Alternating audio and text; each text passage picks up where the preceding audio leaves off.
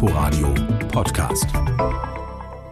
Mit Ute Büsing in unserem Literaturmagazin stellen wir Ihnen heute erneut nationale und internationale Neuerscheinungen vor, deren Autoren beim Internationalen Literaturfestival in Berlin zu Gast sein werden, das am Mittwochabend offiziell eröffnet wird. Mit dabei Tommy Orange, indigener Autor aus den USA, der ebenso einen Roman zur Stunde geschrieben hat wie die Berlinerin Nora Bosson. Herzlich willkommen zu Quergelesen. Zunächst wie gewohnt literarische Neuigkeiten. Auf der Shortlist für den renommierten Booker Prize tummeln sich in diesem Jahr viele gute alte Bekannte und potenzielle Literaturnobelpreisträger und Preisträgerinnen. Salman Rushdie ist mit Quichotte nominiert, seinem neuen Monumentalroman, der auf Deutsch am 13. Oktober erscheint. Die in London lebende türkische Bestsellerautorin Elif Shafak findet sich mit ihrem vielstimmigen Istanbul-Roman Unerhörte Stimmen wieder. Außerdem vertreten Lucy Allman aus den USA mit Ducks, Newburyport und Chegusi Obioma aus Nigeria mit An Orchestra of Minorities. Schließlich noch die Grande Dame der kanadischen Gegenwartsliteratur Margaret Atwood mit ihrem neuen Roman Die Zeugin.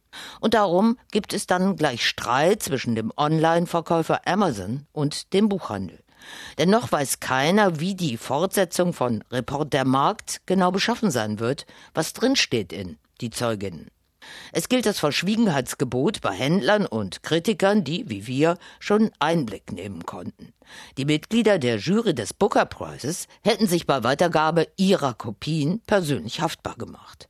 Aber Amazon verschickte in den USA bereits mehrere hundert Exemplare an seine Kunden aufgrund eines technischen Fehlers. Dumm gelaufen, denn eigentlich sollte die Fortsetzung des Bestsellers von 1985 am kommenden Dienstag weltweit groß gestartet und gefeiert werden. Aber nicht nur das, auch in Deutschland wächst der Unmut über Amazon und dessen aggressives Geschäftsgebaren. Der Konzern missbrauche seine Marktmacht, so der Hauptgeschäftsführer des Börsenvereins des deutschen Buchhandels Alexander Skipis. Amazon beherrscht inzwischen ein Fünftel des deutschen Buchmarktes, E-Bücher nicht inbegriffen. Bevor wir gleich zu Neuerscheinungen kommen, die beim Internationalen Literaturfestival in Berlin Buchpremiere feiern, stellt Ihnen unsere Rezensentin René Zucker ein Debüt vor. Tom Müller, Die jüngsten Tage. Der 1982 in Berlin-Friedrichshain geborene Autor kommt von der Verlegerseite. Nach der Leitung des zu Aufbau gehörenden Blumenbau Verlages steht er jetzt Tropen, einem Imprint von Klett-Cotta vor. In seinem ersten Roman erzählt er von einer Jungsfreundschaft. Zuerst fällt einem das Pinkeln auf. Der Ich-Erzähler Jonathan Buck muss oft aufs Klo und will auch gern davon berichten. Ob allein oder in Gesellschaft, auf freier Wildbahn oder im Zug und er fährt sehr oft Zug.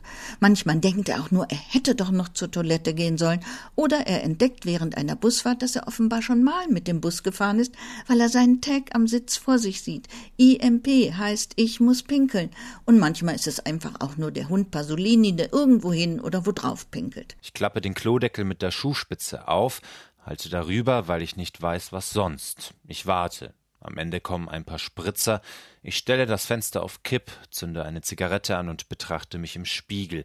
Meine Augen sind gelb, Schuppen liegen auf meinen Schultern. Vielleicht ist die ausgiebige Beschreibung seines gehäuften Harndrangs und sonstiger körperlicher Befindlichkeitszustände dem Ausspruch seines Lieblingsautors Gabriele D'Annunzio geschuldet, der gesagt haben soll, ich benötige aufgrund einer Veranlagung, eines Instinkts das Überflüssige denn in diesem Roman über Sturm und Drang der Jugendzeit scheint vieles überflüssig bis prätentiös.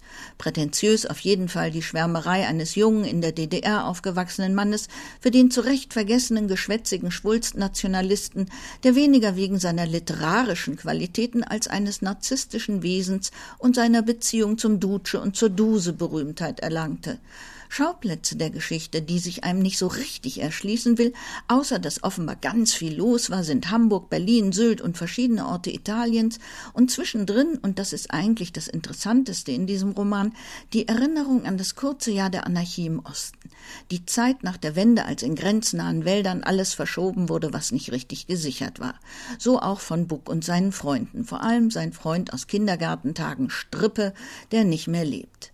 Strippes Tod, Bucks Schuldgefühle, verräterische Frauengeschichten statt Zeilen aus gängiger Popkultur, hier eben der alberne D'Annunzio und sein nicht minder alberner Ausruf Italia Morte und als Erkennung für die Seelenverwandten eine Aufzählung der richtigen Literatur. Von Lust über Homo faber und Rohstoff bis zu Faserland. Die Sehnsucht nach dem Real McCoy, dem einzig wahren und der großen Schuldvergebung, zwischendurch immer wieder pinkeln und dann gipfelt es in einem großen psychotischen Showdown, bis eine gute weibliche Seele, die wir schon vom Anfang der Geschichte und von der Reise nach Sylt kennen, den Heros nach seiner Nachtmeerfahrt wieder aufnimmt und mit einem Heißgetränk peppelt. Tom Müller, die jüngsten Tage, ist bei Rowold erschienen. Buchpremiere ist am Dienstag, dem 10. September um 20 Uhr in der Berliner Fahimi Bar. Zu einem Männerroman der ganz anderen Art. In Amerika sorgte Tommy Orange mit Dort, Dort bereits für Furore. 我 Sein Debüt stürmte die New York Times Bestsellerliste und ist für den Pulitzerpreis nominiert. Jetzt ist die außerordentliche Ausnahmezustandsbeschreibung des schlingernden Seelenlebens und der gefährdeten oder zerstörten Identitäten der Native Community, also einer Indianergemeinschaft in Oakland, Kalifornien, bei Hansa Berlin auf Deutsch erschienen. Nichts ist mehr heil beim Personal dieses vielstimmigen Panoramas. Kinder mit unbekannten Müttern und Vätern, Alkohol und die Folgen von Alkoholabhängigkeit der Eltern bei den Nachgeborenen, Drogen und Drogenhandel, häusliche Gewalt und allseits gescheiterte Ehen bestimmen das packend beschriebene Leben von insgesamt zwölf Menschen indianischer Herkunft, der immer noch diskriminierten und stigmatisierten ehemaligen Ureinwohner. Lass dir von niemandem vorschreiben, was Indianer sein bedeutet. Zu viele von uns sind gestorben, um auch nur einen kleinen Rest von uns hierher ins Heute, in diese Küche zu bringen. Dich, mich. Jeder Teil unseres Volkes, der überlebt hat, ist wertvoll. Du bist Indianer, weil du Indianer bist, weil du Indianer bist. Tommy Orange, selbst Mitglied der Cheyenne und Arapaho-Stämme, schreibt atemlos und drängend aus intimer Kenntnis heraus. Alle zwölf Figuren, die er in einen finalen Powwow, also eine große Zusammenkunft der Stämme bei hypnotischem Trommeln und Tanz in traditionellen Kostümen im Stadion von Oakland treibt, könnte auch eine Facette seiner selbst sein. Ob Tony Loneman, der 21-jährige dickliche Junge mit dem angeborenen Alkoholsyndrom, Syndrom, der Dokumentarfilmer Dean Oxydine, der die Geschichten der Natives in einem groß angelegten Projekt aufzeichnet, Jackie Redfeather, die als Drogenberaterin arbeitet und ihre drei Enkel aufzieht, oder auch Blue, die das Powwow-Organisationskomitee leitet und plötzlich ihre verlorene Mutter wiederfindet. Wir alle hatten unsere Gründe, um zum Big Oakland Powwow zu kommen. Die chaotisch baumelnden Strähnen unserer Leben wurden zu einem Zopf geflochten und an all das gebunden, was uns hierher gebracht hat. Wir kommen meilenweit, wir kommen durch Jahre, Generationen Leben, geschichtet in Gebeten und handgewebten Trachten, perlenbesetzt und zusammengenäht, federgeschmückt, geflochten, gesegnet und verflucht. Am Ende zerstören Pistolen aus einem 3D-Drucker das zarte Hoffnungspflänzchen, das beim Powwow gesät werden sollte. Wie die unterschiedlichen Erzählstränge und die dazugehörigen Personen zusammengeführt werden, zeugt von kluger Konstruktion. Tommy Orange nimmt bei der Beschreibung des zersetzten Zustandes seiner Community der urbanen Indianer kein Blatt vor den Mund und er unterlässt allfällige Schuldzuweisungen an die weiße Mehrheitsgesellschaft heute, obwohl er auch die historischen Entscheidungsschlachten etwa bei Wounded Knee erwähnt und der 500-jährigen Mordkampagne an seinem Volk mit einer vorangestellten dramatischen Geschichtslektion gedenkt. Sein Roman ist eine weitere Facette in der dringend gebotenen amerikanischen Selbstverständigung über Rasse und Klasse, soziale und ethnische Herkunft. Mal ganz unabhängig davon, dass dort, dort für mich der beste Roman des Jahres ist. Und Tommy Orange ist damit am 14. September um 21 Uhr im Rahmen des Internationalen Literaturfestivals Berlin in der James Simon Galerie zu Gast. Christian Brückner, der auch das gleichnamige Hörbuch angesprochen hat, liest auf Deutsch vor. Kolonialismus und der damit einhergehende Rassismus sind eines der Hauptthemen des diesjährigen Literaturfestivals.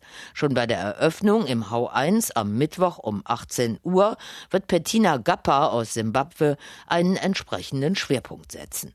Sie beschäftigt sich mit Erzählungen vom gestrigen Europa und dem Afrika von heute.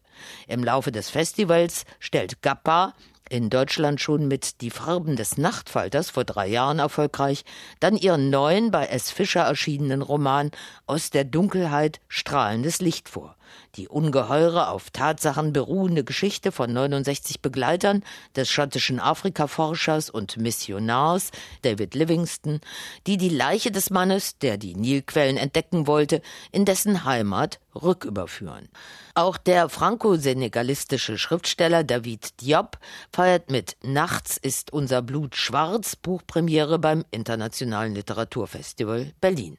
Auch er hat einen historischen Roman geschrieben, basierend auf den Rekruten aus den Kolonien, die im Ersten Weltkrieg in der französischen Armee kämpften. David Diop kommt mit seinem im Aufbauverlag erschienenen Roman am Sonntag, dem 15. September um 18 Uhr in die James Simon Galerie. Schließlich stellt auch der bei uns längst bekannte Alain Mabancou seinen neuen Roman Petit Piment beim Internationalen Literaturfestival vor, der bei Liebeskind erschienen ist. Aus Sicht des titelgebenden Waisenjungen schildert er die Verhältnisse im Kongo Anfang der 70er Jahre. Ein Schelmenroman, angeführt von einem kongolesischen Robin Hood. Buchpremiere ist am Mittwoch, dem 18. September um 19.30 Uhr im Silent Green Kunstquartier. Auch die damit für den Deutschen Buchpreis nominierte Berliner Schriftstellerin Nora Bossan stellt ihren neuen Roman Schutzzone im Rahmen des Internationalen Literaturfestivals vor.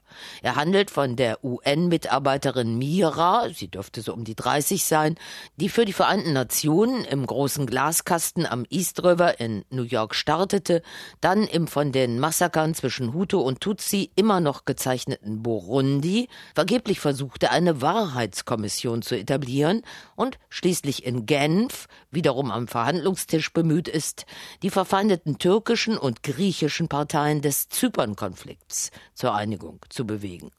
Als sie damit scheitert, wird sie nach Amman weiterziehen. Der Apparat UN, dem und dessen Missionen im Innen- wie im Außendienst sie durchaus kritisch, auch selbstkritisch gegenübersteht, braucht sie so sehr, wie er sie gleichzeitig auffrisst.